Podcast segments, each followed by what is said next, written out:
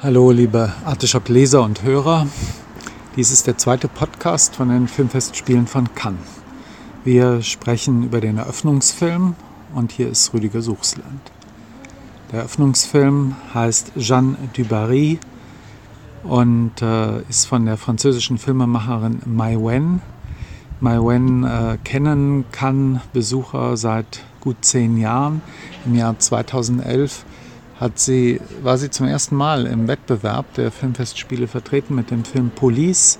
Das ist die Geschichte einer Polizeistation. Es ging da nicht um eine einzelne Hauptfigur, sondern es ging um die Interaktion der verschiedenen Leute. Es ging äh, gewissermaßen um diesen sozialen Kosmos der verschiedenen Personen. Äh, etwas Ähnliches hat sie äh, dann auch viele Jahre später gemacht. Im Jahr 2020, dem Pandemiejahr, äh, stand ein Film auf der Cannes-Liste äh, des Festivals, das nie stattgefunden hat.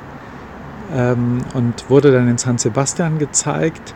Äh, ich denke, der heißt ähm, R, RNA, AN, ANR. Äh, das kann man nachschauen. Es sind jedenfalls drei Buchstaben in Mersalien gedruckt. Auch hier ging es um einen sozialen Kosmos um eine Familie, eine algerischstämmige Familie, äh, die Elterngeneration, die äh, Geschwistergenerationen und äh, Enkel in Frankreich, bei denen sich dann identitätspolitische Fragen mischen und in sehr verschiedenen Haltungen äußern. Ähm, in gewissem Sinn geht es auch jetzt wieder in dem neuen Film von Mai Wen um einen sozialen Kosmos, nämlich um Versailles den Hof äh, der französischen Könige, die Rituale, die äh, soziale Interaktion, äh, die Politik, die hierbei letztlich eine Rolle spielt, um eben die höfische Gesellschaft, wie das Norbert Elias in einem berühmten historisch-soziologischen Buch beschrieben hat. Aber es ist doch etwas ganz anderes aus einer ganzen Reihe von Gründen. Eine Kontinuität bei den Filmen von Mai Wen ist auch die, dass Mai Wen auch Schauspielerin ist und in allen diesen drei Filmen, in denen sie Regie geführt hat, auch mitspielt. Ähm, das äh, ist eine, erstmal eine große athletische und technische Leistung. Ob es auch eine künstlerische Leistung ist, da habe ich zum Teil meine Zweifel, besonders bei diesem neuen Film, wo sie die Hauptrolle spielt, nicht nur die weibliche Hauptrolle, sondern die Hauptrolle überhaupt, nämlich die titelgebende Figur der Dubarry. Ähm, und äh, zu diesem Spiel werde ich äh, später noch einiges sagen. Ich glaube, wir beginnen mal mit den historischen Hintergründen. Ähm, man muss ein bisschen die Dinge ordnen bei diesem Eröffnungsfilm, bei dem sich sehr vieles überlagert, nämlich äh, das, was der Film historisch erzählt, das, was der Film als Film erzählt und die Figuren dann natürlich äh, ein bisschen der Bezug zur Filmgeschichte äh, und dann schließlich nicht zu unterschätzen die Wahl dieses Eröffnungsfilms, dieses Films zum Eröffnungsfilm von Cannes.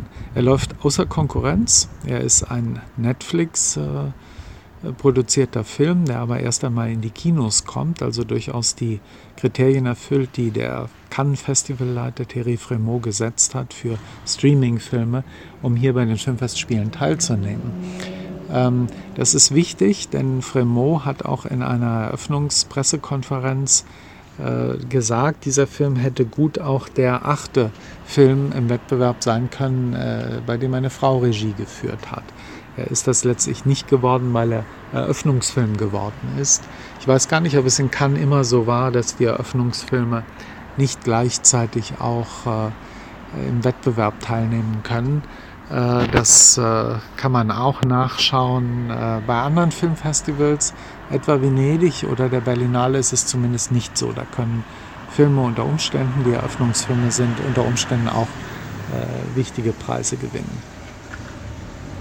Ja, ähm, Dubarry, Jeanne Dubarry, das ist die Mätresse des Königs äh, Ludwig XV., also im 18. Jahrhundert. Ludwig XV. war der Urenkel des Sonnenkönigs Ludwig XIV. Er äh, hat sehr lange regiert, nämlich von 1715 an. Da war er erst fünf Jahre alt. Es gab also einen Regenten, genau gesagt sogar zwei hintereinander, äh, bis zu seinem Tod im Jahr 1774. Das heißt, er ist mit 64 Jahren gestorben und hat von diesen 64 Jahren 59 Jahre offiziell regiert. Ist damit einer der äh, Könige, die mit am längsten regiert haben in Frankreich. Das äh, Urteil der Historiker über ihn ist gespalten. Lange Zeit hat man äh, über ihn sehr negativ geurteilt. Man hat ihn als einen der Verursacher der Französischen Revolution gesehen. Äh, man hat ihm ein, ein bestimmtes, ja, nennen wir es mal verweichlichtes Hofleben vorgeworfen. Er war nicht so ein harter Politiker wie sein Urgroßvater Ludwig XIV. Er war nicht jemand, der viele Kriege geführt hat. Er war grundsätzlich äh, offenbar friedliebend und hat eine Politik betrieben, die an Ausgleich interessiert war. Äh, das hat außenpolitisch nicht unbedingt große Erfolge gehabt, sondern Frankreich hat im Laufe des 18. Jahrhunderts äh, ganz wichtige Auslandskolonien verloren. Äh, und auch das äh, kreiden ihm manche Historiker an. Vor allem in der, im 19. Jahrhundert hat man ihm das angekreidet. Im späteren 20. Jahrhundert ist die Sicht auf ihn milder geworden. Äh, man kehrt eben diese Friedensliebe heraus, man äh, kehrt heraus, dass er ein kultivierter, gebildeter Mensch war, ein Mensch, der an den Künsten interessiert war, ein Mensch von einem offensichtlich ganz angenehmen Charakter und äh, dass er doch äh, einige Sachen sehr geschickt gemacht hat und insofern, äh, gerade in den letzten Jahrzehnten sind Biografien über ihn erschienen, die ein freundliches Bild zeichnen. Äh, das mal zum einen Teil des Hintergrunds. Der andere Teil ist, dass äh, Ludwig XV. natürlich vor allem, was heißt natürlich, also er wurde vor allem damit berühmt, dass er berühmte Mätressen hatte, Geliebte. Seine Ehe war pragmatisch, sie war nicht glücklich, er hat äh, viele Kinder gehabt, äh, aber ansonsten hat seine Frau schon ziemlich bald getrennt von ihm gelebt und äh, äh hat offensichtlich äh, auch äh, nach ihrer zehnten Schwangerschaft jeden weiteren sexuellen Verkehr mit ihm verweigert. Auch das kann man nachlesen und ziemlich schnell recherchieren. Auch das hat natürlich die Tatsache begünstigt, dass der König eine äh, große Reihe, eine große Menge von Mätressen, also von offiziellen oder halboffiziellen Geliebten hatte. Und einige von ihnen sind sehr berühmt geworden. Am berühmtesten natürlich Madame Pompadour, die auch äh, am längsten, nämlich fast 20 Jahre lang, seine offizielle Mätresse war. Und äh, die zweitberühmteste und seine letzte, die steht im Mittelpunkt dieses Films, eben die Dubarry. Und diese Jeanne Dubarry, die äh, zeichnet sich dadurch aus, dass äh, auch das kann man wieder dem äh, König zugute schreiben. Der König hatte keinen Standesdünkel, so wie die Madame Pompadour eigentlich eine bürgerliche Frau war, äh, stammte die Dubarry sogar aus dem sogenannten vierten Stand des feudalen Frankreichs. Das heißt, äh, sie war, wie sie im Film öfters von Höflingen genannt wird, ein Mädchen von der Straße. Die Tochter einer Köchin, die dann äh, eine ganze Weile auch äh, als Kurtisane gelebt hat, also als Prostituierte und als bezahlte Geliebte, ausgehaltene Geliebte, nicht verheiratet von adligen Männern, die ähm, sie vor allem für sexuelle Dienste in Anspruch genommen haben. Ähm, was betont wird in diesem Film, ist, dass die Dubarry auch äh, gebildet war. Schon als junges Mädchen ist sie eine, die sich für Malerei interessiert und insbesondere für Bücher interessiert, die geistreich ist und die äh, von den Männern, äh, die sie umgeben, auch in, äh, in, in dieser Weise ausgebildet wird, dass man ihr Bücher zuführt, dass man sie auf ein Kloster bringt, wo sie Bildung bekommt und so weiter.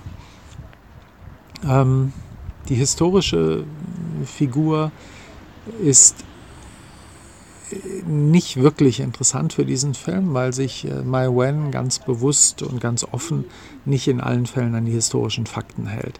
Das spielt auch gar keine Rolle jetzt im Einzelnen da, das aufzuzählen, wo die Sachen nicht ganz so sind, wie sie in diesem Film erscheinen, denn es ist ja ein Film. Ähm, ein Film, der sich, in der, der sich auch auf die Filmgeschichte bezieht.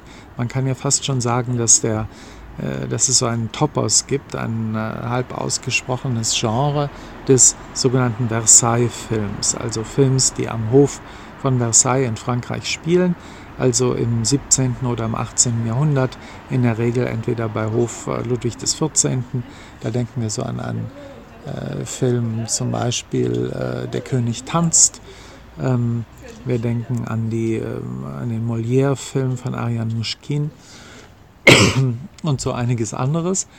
Ähm, und äh, ansonsten dann aber gibt es auch eine ganze Reihe von Filmen, die sich am Hof von Ludwig dem 15.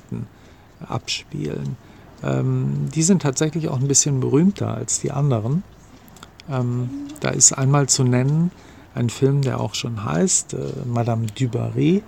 Äh, der stammt immerhin von Ernst Lubitsch und ist ein äh, halb ernster Film, der schon auch, finde ich, so seine, ähm, nennen wir es mal, grotesken und karikaturesken Seiten hat, aber dann doch von diesem Komödienregisseur einer seiner ernstesten Filme ist, ein Stummfilm, den er noch in Deutschland gedreht hat, bevor er in die USA ging. Ich glaube, es war sogar sein letzter deutscher Film, bevor er in die USA ging und zum Hollywood-Regisseur wurde. Und dann muss man natürlich nennen, und das ist ein ganz offenes Vorbild für diesen Film, äh, Marie Antoinette von Sofia Coppola, der hier in Cannes, im Cannes-Wettbewerb im Jahr 2006 Premiere hatte.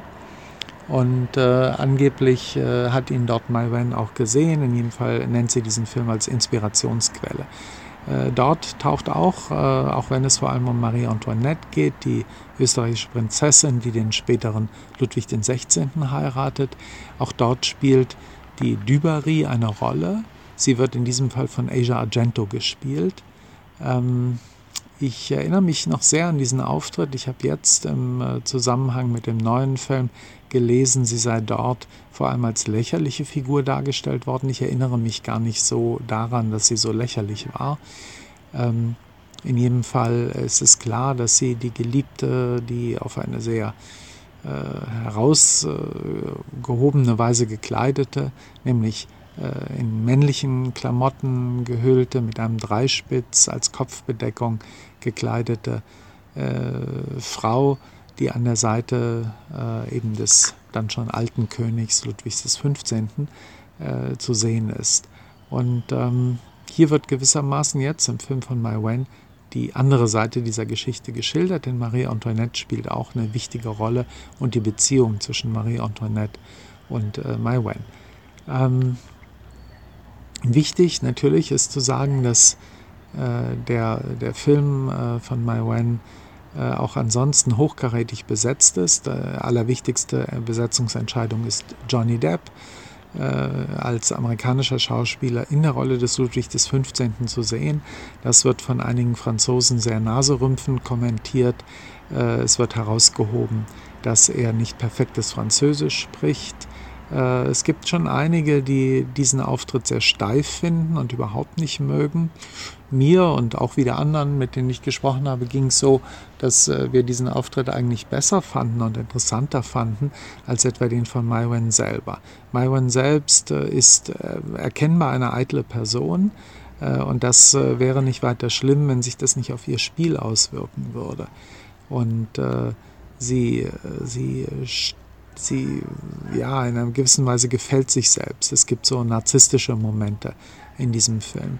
Während äh, Johnny Depp äh, sehr kontrolliert spielt und äh, gleichzeitig immer wieder mal so ein selbstironisches äh, Flackern in den Augen hat und kurze Momente der offenen Selbstironie, wo es ganz offen auch darum geht, dass hier ein Hollywood-Schauspieler äh, gleichzeitig äh, seine Persona auf der Leinwand verkörpert, seine Star-Persona und äh, dann aber eben natürlich auch eine Figur spielt, die ebenfalls ein Star seiner Zeit war.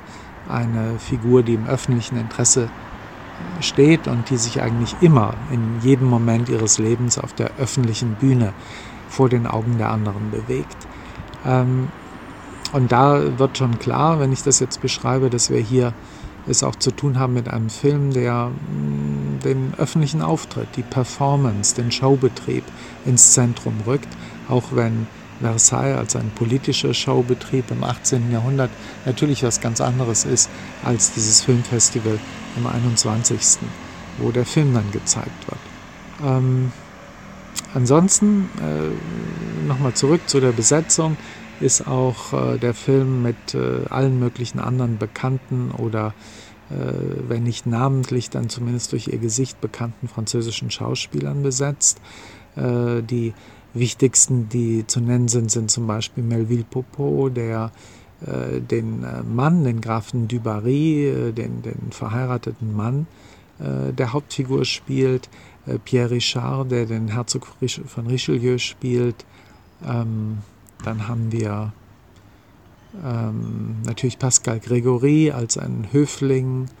Äh, und dann haben wir einen Schauspieler, ich habe jetzt hier gar nichts zum Nachschlagen, deswegen kann ich äh, den Namen, den muss ich dann irgendwann nachreichen. Äh, eigentlich der, einer der auffälligsten äh, Schauspieler ist ein äh, junger Mann, äh, ungefähr 40, der einen der den, den äh, ersten Kammerdiener des Königs oder seinen Sekretär verkörpert. Denjenigen, der äh, immer wieder vermittelt zwischen dem König und äh, einerseits der Dubarry, andererseits auch den ganzen Anverwandten des Königs, den Töchtern, die mit dieser Mätresse überhaupt nicht zufrieden sind. Ähm, und ein bisschen äh, kann man sagen, diese Vermittlerrolle, diese Ambivalenzen, die der Film zum Thema macht, äh, die am Hof von Versailles herrschen, wo es verschiedene Fronten und Kreise gibt, Leute, die sich spinnefeind sind, Leute, die nicht miteinander verkehren. Das ist ja ein riesiger, viele hundert Menschen, wahrscheinlich sogar über tausend Menschen, wenn man die ganzen Domestiken und Diener und Sklaven dazu zählt, vielleicht äh, auch weit über tausend Menschen umfassender Betrieb, gewissermaßen eine Maschine, die ganz für sich existierte. Äh, und das ist faszinierend zu sehen und in einigen guten Momenten des Films, da blitzt durchaus dieser Betrieb Versailles auf. Dieser Betrieb, der das französische Kino immer wieder fasziniert hat. Nicht nur in Coppolas Film, sondern auch in verschiedenen anderen Filmen, äh, die wir auch in den vergangenen Jahren äh, sehen konnten, also neueren Filmen. Es scheint eine merkwürdige Aktualität in diesem 18. Jahrhundert zu liegen. Da habe ich durchaus auch meine Theorie und werde dazu gleich noch was sagen. Ähm, jetzt erstmal zu dem, äh, zu dem äh, Film, äh, zu, zu dieser Ambivalenz nochmal, die, die den Film, äh, die der Film auf die Leinwand bringt. Denn diese Ambivalenz, die ist auch etwas, was den Film selber durchzieht. Ähm, und das ist eine der Hauptkritiken, die ich äh, an dem Film habe. Wenn ich äh, dieses Filmerlebnis äh, grundsätzlich für mich beschreiben muss, dann würde ich sagen, mir geht's, ich bin da etwas gelassener als manche Kollegen. Mir geht es nicht so, dass mich der Film geärgert hat. Ich habe ihn gern gesehen. Ich finde ihn auch keinen schlechten Eröffnungsfilm. Aber ein richtig guter Film ist er halt auch nicht. Und äh, es ist ein Film, wo man wenn es grundsätzlich wird, schon eine ganze Menge daran aussetzen kann, weil er relativ bieder ist, weil er relativ lahm ist, äh, viel zu behäbig, schleppend, vor allem in der zweiten Hälfte erzählt wird. Und weil er eigentlich nie wirklich auf den Punkt kommt, weil man mit gutem Recht am Ende des Films fragen kann, so what, warum hat Mai Wen überhaupt eigentlich diesen Film gemacht, außer dass sie eine Bühne brauchte, um selber zu glänzen und aufzutreten und dass sie sich in diesem Auftritt ohne Frage gefällt. Ähm, wenn man sehr wohlwollend ist, dann könnte man sagen, sie hat diesen Film gemacht, weil sie die Geschichte einer Frau, die äh, nach oben kommt, erzählen will. Äh, eine Frau von ganz unten, eben von der Straße, aus dem vierten Stand in einer feudalen Gesellschaft, die sich durchsetzt mit allen Mitteln, die auch keine Scheu hat, keine Scham hat, diese Mittel zu gebrauchen. Zu diesem Mittel gehört klarerweise der Einsatz ihres Körpers und aller ihrer weiblichen Reize. Und äh, die daraus etwas macht und die in einem gewissen Sinn auch dann, wenn sie bei Hof äh, schließlich in Ungnade fällt, in dem Moment nämlich, wo der König tot ist ähm, und den Hof verlassen muss, die dann ihre Würde bewahrt und ihre Persönlichkeit bewahrt und die ein großzügiger Mensch ist, ein, ein Mensch, der nicht arrogant ist äh, und der, äh, das sind totale Klischeegesten, äh, die Diener gut behandelt und so. So wird ein bisschen diese Figur umrissen. Und das, also diese eine Art weibliches Empowerment im, äh, im 18. Jahrhundert, das kann man Malwen unterstellen, dass sie das sogar als feministisch begreift und dass sie das erzählen möchte. Ähm, trotzdem muss man sagen, diesen Film, ähm, das ist schon eine sehr positive Lesart. Dieser Film ist einfach nicht wahnsinnig spannend und äh, ihn durchzieht vor allem eine, ein vollkommen, äh, ja, eine, eine schlechte Ambivalenz, nämlich dass der Film nie wirklich seinen Ton findet, dass er zwischen verschiedenen Ansätzen hin und her springt, ohne sich für einen wirklich zu entscheiden. Ähm, diese Ansätze sind auf der einen Seite, das passiert vor allem in der ersten Hälfte, dass der Film eine Karikatur des höfischen Lebens, eine Karikatur des 18. Jahrhunderts erzählt. Das ist durchaus manchmal komisch. Ähm, es sind auch äh, relative Klischees, weil es verdammt einfach ist, sich heute lustig zu machen über die Formen äh, und die höfischen Rituale und so bestimmte gestellte Gesten äh, im 18. Jahrhundert, über das Lever du Roi, also das Aufstehritual des Königs, bei dem es äh, ja eine sehr strenge Etikette gab, bei der ungefähr 20 bis 30 Diener und Höflinge engagiert waren. Äh, wer durfte dem König welches Kleidungsstück reichen? Die königlichen Leibärzte, die seinen Urin testen und so weiter und so weiter. Das alles zog sich hin und wird hier durchaus äh, in doppelter Ironie geschildert, nämlich man sieht, wie sich die Filmemacherin darüber lustig macht, man sieht dann auch, wie sich der von Johnny Depp verkörperte König selber darüber lustig macht. Und man kann das durchaus auch glauben, dass sich viele Menschen in der damaligen Zeit darüber lustig gemacht haben. Auf der anderen Seite äh, denke ich, dass wir uns den Mindset und das, was wirklich in den Köpfen der Menschen des 18. Jahrhunderts vorging, dass wir uns das nicht gut vorstellen können und dass wir im Zweifelsfall hier immer von uns auf die damalige Zeit schließen und eigentlich die damalige Zeit aber viel, viel fremder war. Ganz, ganz anders als die heutige. Und deswegen vieles, was wir vielleicht als grotesk und lächerlich empfinden, äh, diesen Leuten damals sehr ernst war. Und umgekehrt vielleicht die einiges, was uns sehr ernst ist, als komplett lächerlich und grotesk empfinden würden, äh, hätten sie äh, hätten sie damals davon gewusst. Ähm, das, was man, also es gibt diese, diese Ambivalenz, dass dieser Ton nicht gefunden wird. Das, was man dazu dann auch sagen muss, ist, dass der Film dann in der zweiten Hälfte zunehmend auch ein bisschen diese Komödienebene und Karikaturebene verliert, aus den Augen verliert und stattdessen sich ernst nimmt auf eine Weise, die dem Film auch nicht gut tut, weil nämlich auf einmal diese Liebe zwischen dem König und äh, der Dubarry eine ernsthafte Liebe sein soll und nicht nur einfach ein Geschäft. Am Anfang ist es ein Deal. Äh, der König bekommt Jugend und Sex und angenehme Begleitung dafür, dass er diese Frau mit ziemlich viel Geld ausstattet, mit einem kleinen eigenen Hofstaat, dass er ihr Gebäude schenkt und Schmuckstücke schenkt. das ist ein klarer eine, eine klare Tauschwirtschaft, bei der jeder das, was er hat, dafür einsetzt, um das zu bekommen, was er nicht hat. In dem Sinn, klarer Deal.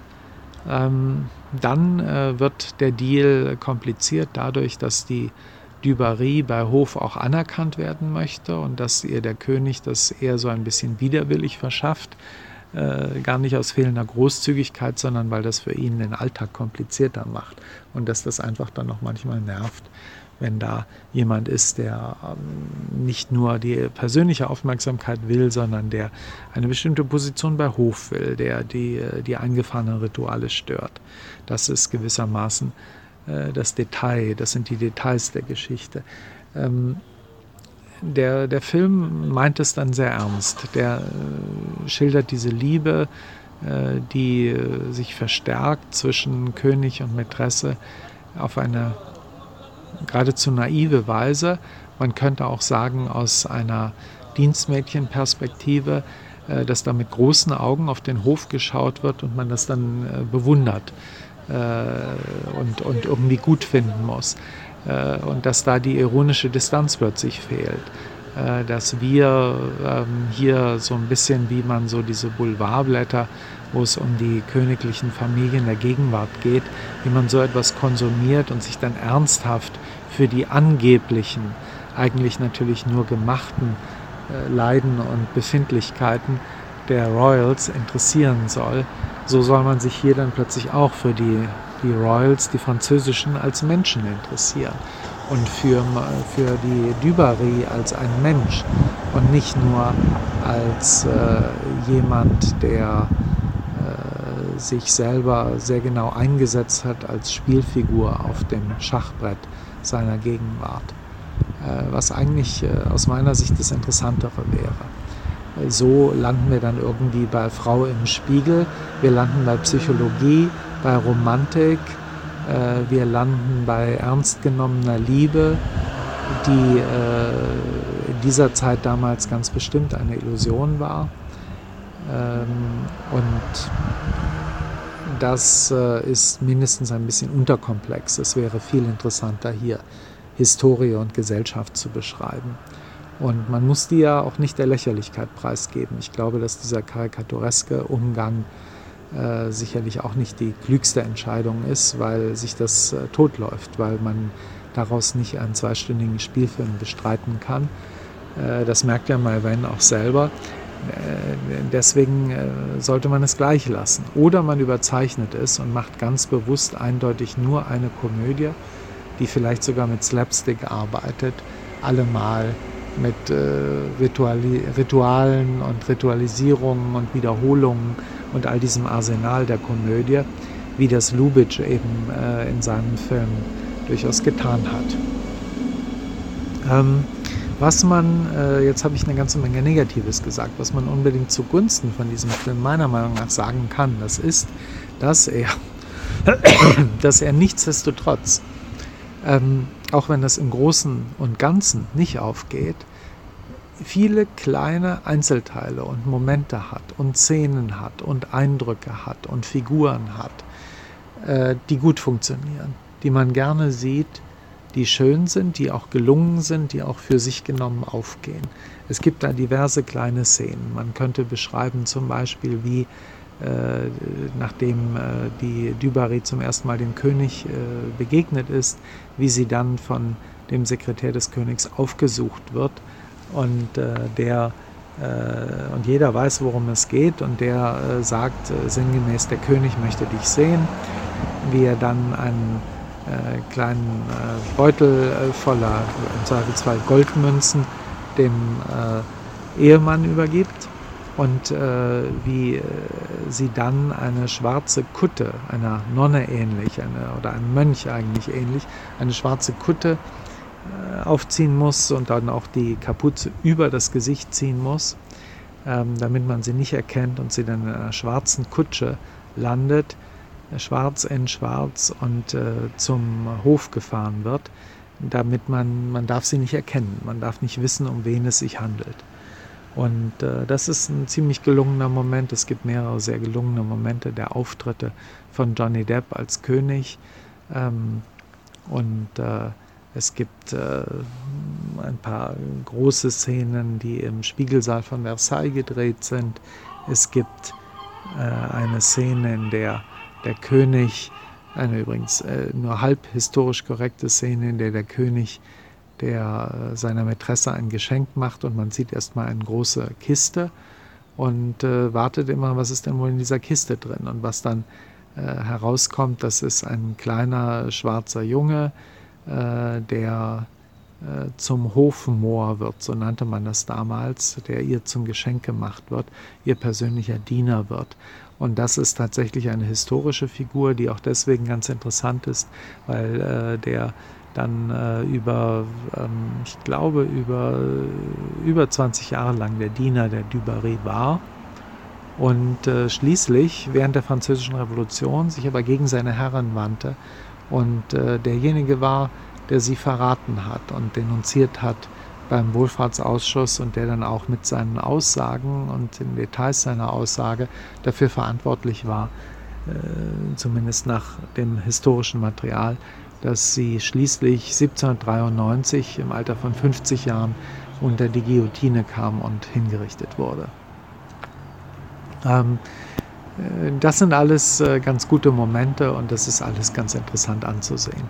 Ansonsten ähm, ist dieser Film natürlich vor allem ein Metakommentar, äh, in dem er nämlich auf der einen Seite so ein, äh, ein System des großen Auftritts vorführt und der Rituale, insbesondere und das scheint mir dann schon fast ein kritischer Kommentar zu sein zu den Filmfestspielen von Cannes und vor allem auch zum zeitgenössischen Kino, weil er nämlich ähm, ein Formbewusstsein vorführt und verteidigt und für ein Formbewusstsein plädiert, und zwar für ein strenges Formbewusstsein. Und äh, das eigentlich in einer eher formvergessenen Kinolandschaft, in der alles sehr inhaltistisch ist. Äh, da haben wir es hier mit einem Film zu tun, der äh, eben äh, nicht äh, so primär auf Inhalt setzt, sondern primär auf Form setzt. Und wir haben es auch mit einem System zu tun, äh, dem 18. Jahrhundert eben, dem, der höfischen Gesellschaft des 18. Jahrhunderts, in der es eindeutig um Formen geht. Hm. Hier kommen wir zum zweiten Punkt, nämlich zu einigen Prinzipien, die dieser Film mindestens einmal erwähnt, manchmal mehrfach erwähnt. Prinzipien äh, oder Haltungen, äh, Prinzipien der Betrachtung der Welt. Und das scheint mir auch nicht zufällig zu sein, dass hier Prinzipien genannt werden, die ähm, uns erstmal sehr unzeitgemäß vorkommen. Es ist von der Libertinage die Rede, also der Freizügigkeit, womit eine weltanschauliche Freizügigkeit genauso gemeint war wie eine körperliche, eine sexuelle. Ähm, die äh, Kuriosität, die Neugier also. Ähm, dann wird genannt Gras, das ist Anmut. Und dann wird Generosität genannt, also Großzügigkeit. Und das sind schon mal ähm, vier und Galanterie, äh, Freundlichkeit, Höflichkeit. Das sind fünf Prinzipien, die äh, eine wichtige Rolle spielen, sowohl für Mai Wen, die auch mal gefragt wird, wie sie sich ihr Leben eigentlich wünscht und dann sagt, sie möchte vor allem viel Zeit haben, um gut zu essen, gut zu trinken und viel zu lesen. Und ähm, also die von Mai Wen gespielte Dubarry, muss man sagen, die Figur der Dubarry, nicht Mai Wen natürlich. Ähm, und diese Prinzipien, Libertinage, äh, Anmut, Großzügigkeit, Neugier, das sind alles Prinzipien, von denen man, glaube ich, äh, mit ganz gutem Recht sagen kann, dass sie uns heute ein bisschen abgehen.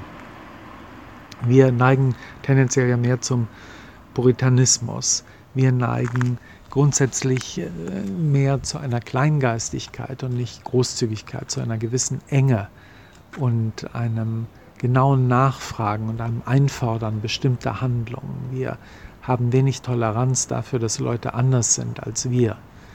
Und ähm, wir haben sicherlich, äh, sind sicherlich oft grob und direkt und nicht sehr höflich.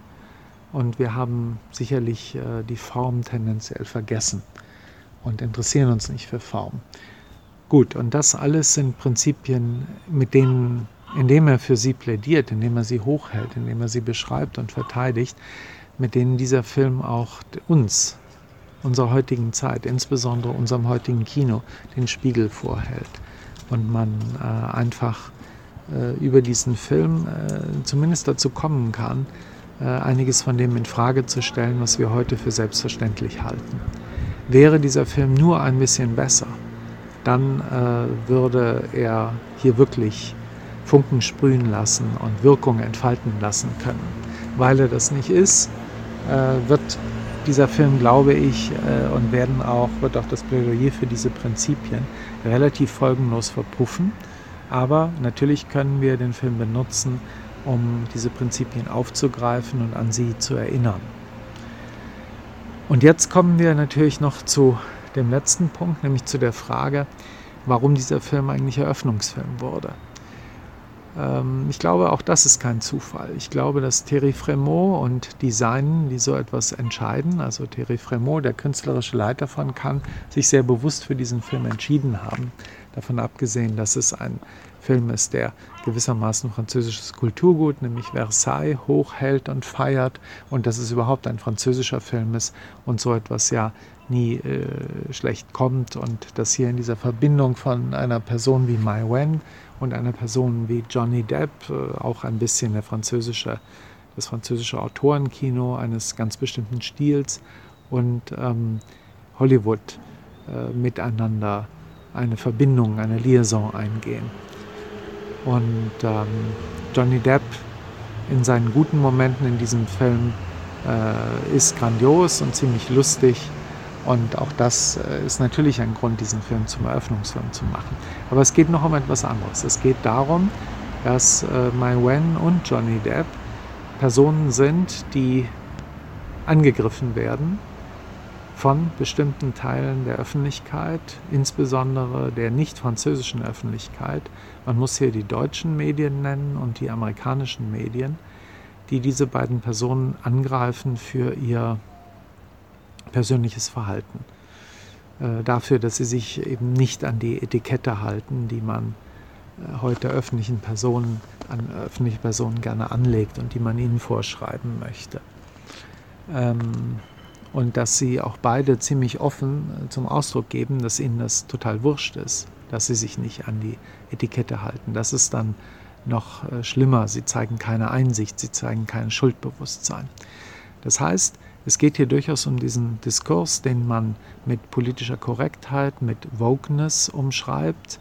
Ob diese Ausdrücke jetzt angemessen sind, das will ich nicht äh, thematisieren. Es gibt Freunde auch von mir, die das sehr kritisieren, dass man diese Ausdrücke überhaupt gebraucht. Ähm, es geht hier aber, glaube ich, äh, tatsächlich nicht um Feindhalten, sondern es geht hier erstmal um ein Prinzip. Es geht darum, dass ähm, die Frage ist, wie weit eigentlich persönliches äh, Fehlverhalten, wenn es denn ein Fehlverhalten sein sollte, äh, die Kunst von Leuten tangiert. Und äh, es ist sehr eindeutig, dass das Festival von Cannes auch mit der Wahl dieses Eröffnungsfilms ein Statement abgeben möchte, dafür beides strikt voneinander zu trennen. Thierry Fremont hat öffentlich gesagt, ihn interessiert im Leben eigentlich nichts mehr als die absolute künstlerische Freiheit, die Freiheit des Redens und Denkens im Rahmen der Gesetze. So hat er es formuliert. Wer keine Gesetze bricht, äh, der darf tun und lassen und